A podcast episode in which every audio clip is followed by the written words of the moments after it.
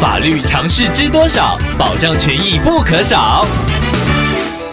欢迎收听《法律知多少》时间，我们请到台湾瑞银法律事务所律师郑瑞伦来为您解答法律上的疑惑。各位听众朋友，大家好，我是郑瑞伦律师。郑律师您好，听众朋友娜娜透过官网留言板想要请问您，之前她的先生跟她借了一笔钱开公司，听众当天就把现金存入公司账户，不过最近发现到公司明明应该是赚钱的，但是却出现了现金短少的状况，听众去银行调查之后才得知有人用 App 转走公司的钱到另一个账户，由于公司是由另一名合伙人管账管钱，所以听众觉得是有蹊跷，想要请问郑律师，这该如何处理呢？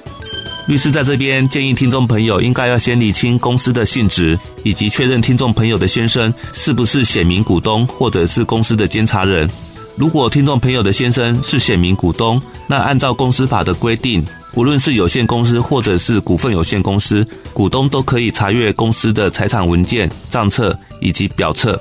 而听众朋友的先生如果是股份有限公司的监察人的时候，也可以随时调查公司的业务以及财产的状况，并且可以要求董事会经理人来提出报告。此外，如果是股份有限公司的股东，也可以依公司法的规定来向法院申请选派检查人来检查公司的财务状况。所以在检查之后，如果发现负责处理公司事务的股东或者是董事对于公司的账目交代不清楚，甚至将公司的财产转移到私人的户头，就会有构成刑法侵占背信等相关犯罪的问题，甚至可能会构成商业会计法伪造商业账册罪的问题。所以律师在这边建议听众朋友可以先跟负责做账的股东或董事要求看账，如果遭到对方拒绝，再依照相关法律来主张权益。以上希望律师的回答可以帮助到听众朋友，谢谢。